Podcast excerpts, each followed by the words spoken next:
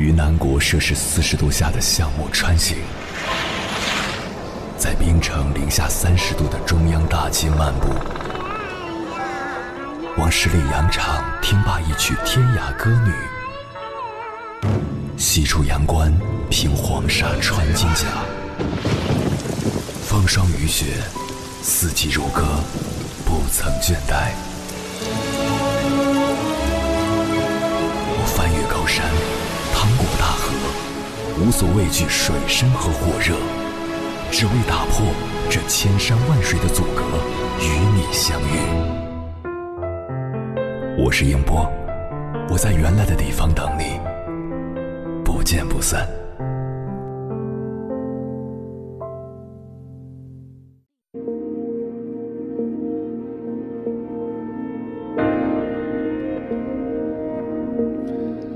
欢迎回来，各位夜行者，这里是正在直播的中国交通广播，千山万水只为你，深夜不孤单。我是迎波，绰号鸭先生。我要以黑夜为翅膀，带你在电波中自在飞翔。大千世界，众生万象，其实只有三项，但是三可生万物。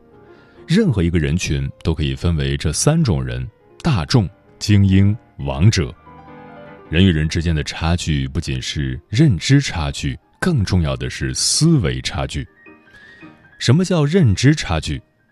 同样是摆在地上的几块砖，大众看到的是一堆乱石头，精英看到了它的组成和作用，王者看到了它正在构建起的摩天大楼。思维差距是在认知差距基础上增加了行为和习惯因素。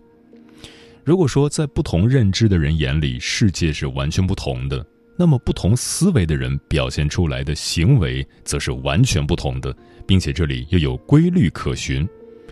这些规律究竟体现在哪些方面呢？我们来详细说一下。一，大众自欺，精英利己，王者利他。大众喜欢自欺欺人，《阿 Q 正传》刻画的就是这样一种人。他们不去改变，反而互相嘲弄。他们可怜、幼稚、好笑，而且不反省，这就是大众的画像。精英都是精致的利己主义者，他们不要虚情假意的隐瞒，他们要活生生的利益和好处。他们每行一步，必计算自己的得失。王者善于帮助他人来成就自己，送人玫瑰，手留余香。自我的最高境界是无我，成就的人越多，他们的成就也越大。二，大众成群化，精英个体化，王者孤独。大众出没必是成群结队，每个人都有一群狐朋狗友，他们的结盟并不是因为利益和价值观，而是出于壮胆或无聊。这叫乌合之众，聚得快，散得也快。精英则越来越个体化，他们总是小心翼翼地保持和每一个人的距离，随时可以和一个人走得很近，也经常和别人疏远。他们不会随便沾亲带故，谨慎处理和每一个人的关系，因为这样进可攻，退可守。王者永远都是孤独的，尽管高处不胜寒。但他们自身已经比较圆满，所以并不需要被理解、被认同。他们的动力来自于希望和美好，然后按照自己的设定处事，心中无缺，所以富；被人所需，所以贵。三，大众关注对错，精英关注利弊，王者关注整体。大众独立思考能力弱。受教育和周围环境的影响太深，内心无形当中有一把世俗的标尺，遇事遇人时就按照自己的标准给人先贴一个标签，把别人分成好人坏人、应该的不应该的、对的错的，所以喜欢聊八卦、搬弄是非。精英不愿意把时间精力浪费在无关紧要的表面问题上。他们更习惯于从利弊得失的角度分析问题，善于马上采取措施解决现实问题，一切以结果作为考量标准。王者追求的是和谐圆满。俗话说“和气生财”，他们往往会照顾到各方的利益和感受，追求和谐统一的大局。他们不善于不标榜自己，但这并不代表他们没有良知和道德。相反，他们往往比那些满口仁义道德的精英更善于维护社会的公平和正义，更善于约束自己。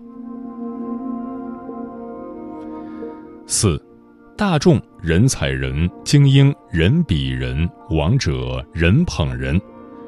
大众往往依靠出卖劳动力来维持生计，他们在夹缝里求生存，有恒产才有恒心。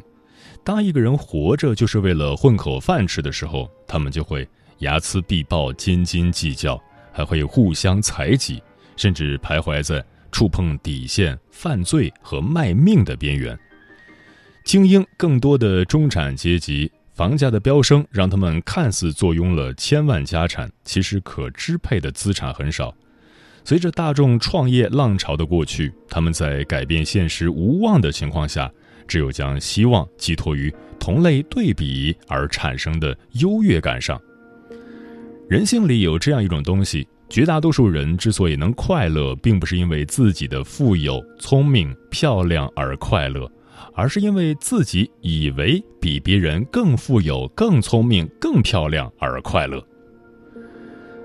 王者这个阶层的人员稀少，而且个个名声在外。很少有人愿意去做出格、冒大风险的事，谁会为了占别人的一点便宜而丢了自己辛苦打下的江山？然后每个人都掌握着大量的资源，互相交换和盘活，最后大家形成了一种交换和制衡的机制，各种利益组合和联姻在这里纵横交错。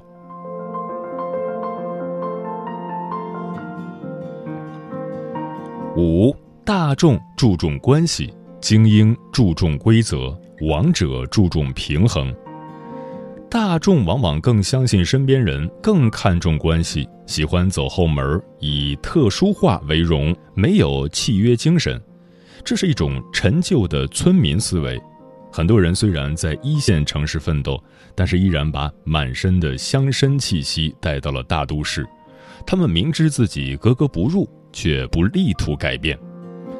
精英往往更相信系统和规章制度，他们愿意遵守各项规则，在此基础上施展自己的能力，哪怕是投机主义、利己主义，但是依然会在规则下行事，愿赌服输，有契约精神。王者既不相信人，也不被规则束缚。他们总是有大的格局，喜欢使团队而不是个人的利益最大化。作为舵手，他们必须时刻维持大船的平衡，这是一切创新和改变的大基础。每一个团队、公司、国家都需要这种人作为领导者。六大众有偏见，精英好逻辑，王者待人爱。大众都有与生俱来的偏见和傲慢，而且这种偏见主导他们的判断。比如喜欢给别人贴标签，一提某某某是某某地方的人，或是某某星座、某某出身，就立刻给他下了一个结论，总是对人而不对事，这也是没有判断力和洞察力的表现。精英喜欢根据自己看到的客观情况和现实逻辑去推导结论。他们能跳出问题看问题，他们更愿意相信自己眼中所看到的，冷静理性，不会被传统的眼光和道理束缚，能够对事而不对人。王者因为格局比较大，所以能同时兼顾各个立场，能够包容一切想法，接纳一切观点，并且洞察出背后的来龙去脉，心里有爱，所以看到的都是爱。但他们同时也会衡量哪个人放在哪里才是最合适的。七大众被引导，精英善学习，王者善总结。大众总是被网上各种碎片化的新闻和信息牵着走，这些内容参差不齐，很多带有情绪化的胡言乱语。他们宁可把钱花在买游戏装备上、打点女主播上，也不会浪费一分钱去学习，所以一直没有形成独立思考的能力，因此总是轻而易举地被煽动和利用。精英们则更加理性，他们喜欢购买各种书籍，参加各种讲座和培训，而且愿意为知识买单。很多知识付费就是针对这个群体为主。王者有很强的洞察力、归纳总结能力，所以善于触类旁通，往往能由一滴水而看到整个大海，能通过身边的风吹草动而发现新事物和趋势。当然，他们也很善于自我反省，诚实的面对自己的不足。八，大众做事，精英做事，王者做局。大众适合做螺丝钉，就像一块砖，哪里需要哪里搬。精英擅长做模式，把事情模式化，然后迅速复制扩散。王者喜欢做局，把一群不同的人笼络起来，然后各归其位，形成一个系统。九，大众要安慰，精英要真相，王者要希望。每一次社会事件的发生，大众一般都是跟着起哄，表面上是关心真相公平，其实要的是心理抚慰，然后附和着自己的情绪发泄，充当键盘侠。他们就像时刻会哭闹的小孩子，需要有大人经常去哄才行。而精英们则喜欢客观冷静的分析和推理，先弄懂事情的真相，再下结论。他们往往不容易被情绪化的东西所左右，王者则无论发生了什么，都会努力拖住社会下沉的戾气，给予大家积极向上的希望。以上就是三种思维差距的剖析，其实还可以再论述很多，比如大众看别人短处，精英看别人好处。王者看别人长处，大众看当下，精英看趋势，王者看必然。大众要工资，精英谈回报，王者看空间。人与人的区别，究其本质就是认知和思维的区别。提升自己的思维格局，才是人生逆袭的必然途径。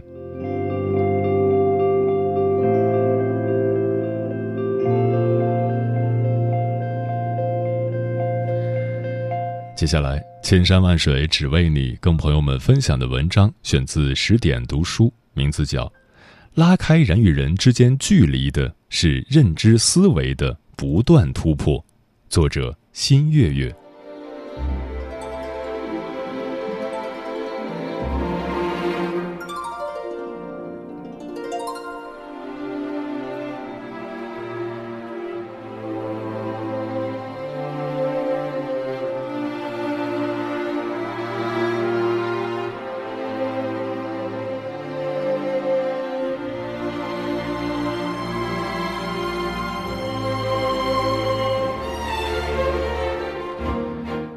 有人好奇，拉开人与人之间差距的究竟是什么？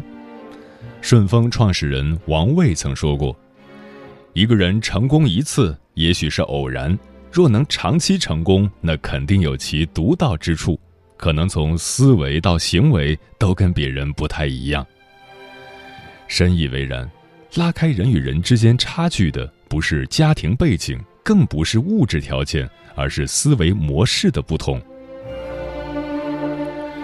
先来说赛道思维。路遥在《人生》一书中说道：“人生的道路虽然漫长，但紧要处常常只有几步。那关键的几步，便是人生的赛道口。选对方向，命运将出现逆风翻盘的转机。这就是赛道思维。”向上生长学院的创始人周佐罗，祖辈三代务农。他努力考上大学，却选了自己没有优势的体育管理专业，毕业后为就业感到迷茫。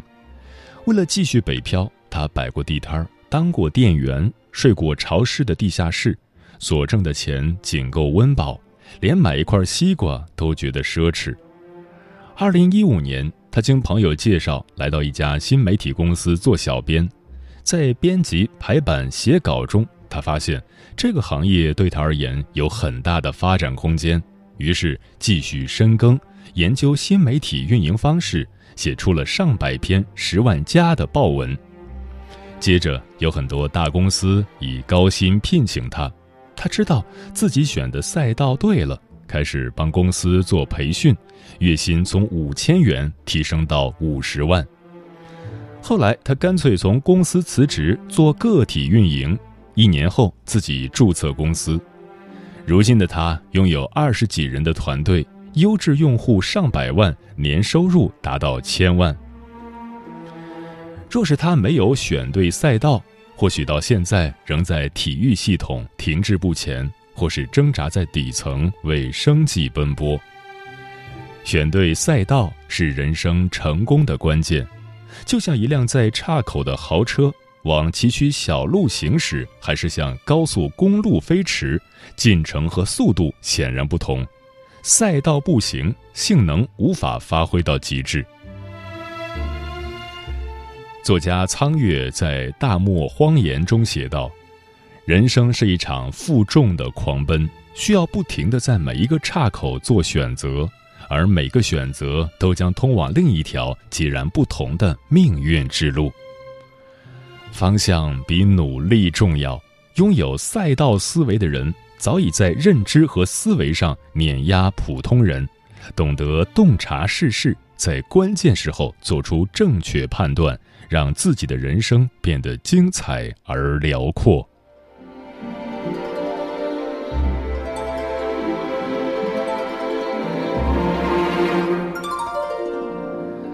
再来说借势思维，小米科技创始人雷军曾说。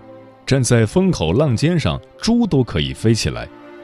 一个人保有对世界的敏感，总能享受到风口的红利，不需要太多的投入，便能撬动资源。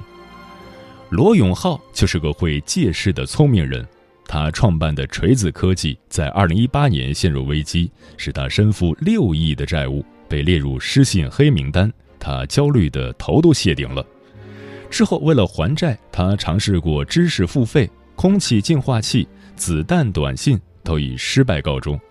更晦气的是，他刚做电子烟就遭禁令，被人嘲笑是行业的明灯。可他并没有因此气馁，继续寻找商机。他发现抖音流量是这个时代的红利，于是开启抖音直播带货，三小时便突破销售额一个亿。一切成长均需借势。他抓住风口赚的巨额资金，本计划五年还清的债务，三年即将还清。人的一生靠单打独斗并不能存活于世，懂得借势才是人生的大智慧。不会受已有的资源束缚，不被单一的专业局限，跌入谷底都能反弹。就像古希腊物理学家阿基米德所说的。给我一个支点，我就能撬动整个地球。方法对了，时机成熟，草船都能借鉴，人生更是有无限可能。每个时代都有专属的风口，错失良机，或许以后十年、二十年都不会再有。若能瞄准行业的焦点，借势而为，不会被厄运裹挟，障碍也能变阶梯。有句话说得好。你永远赚不到超出你认知范围外的钱，若靠运气赚到，最后也会靠实力亏掉，这是一种必然。拥有借势思维的人，已在生活的磨砺中突破认知的局限，把每一份努力都变成收获。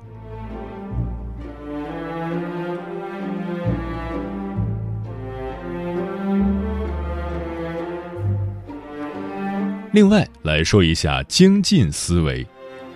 实业家稻盛和夫说：“各行各业所谓的名人高手，他们在达到这个境界之前，无不踏实努力，孜孜以求。日本有位素糖艺术家手冢心理，他把棒棒糖做成各种各样的动物，栩栩如生，不仅可以吃，还可以当艺术品展览。制作棒棒糖的工序复杂，为了在凝固之前把糖泥做成想要的模样，他必须一气呵成，在三到五分钟内操作完毕。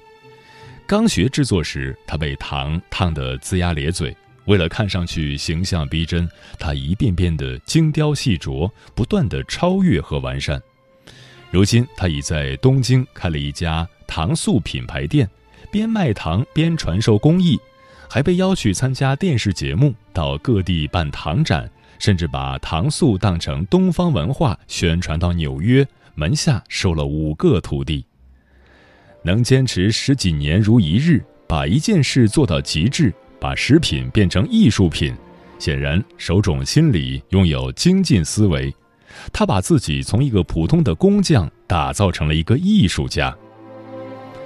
在这个快节奏的时代，人也变得浮躁，这种精益求精、持之以恒的工匠精神越发可贵。就像作家彭小六所说的：“所谓的牛人，不过是像傻子一样在坚持，最后来了点运气。”真正的聪明人大多都不是天赋异禀，而是在自己擅长的领域里不断精进，直到厚积薄发。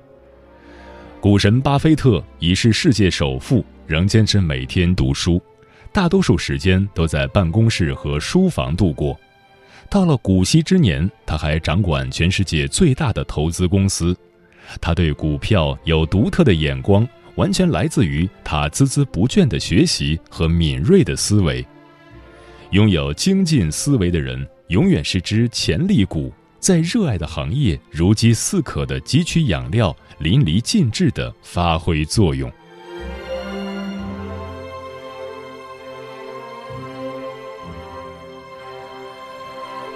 世上没有一蹴而就的成功，也没有无缘无故的失败。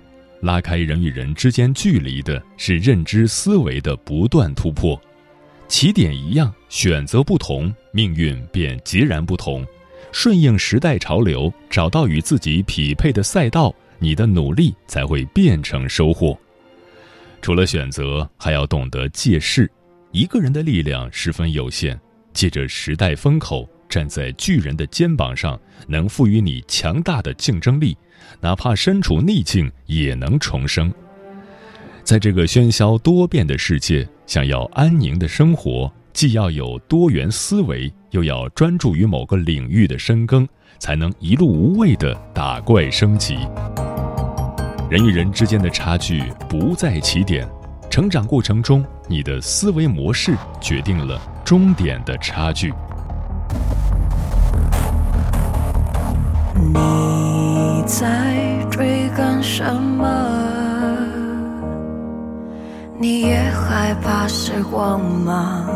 你也害怕老去吗？而你在想念谁呀？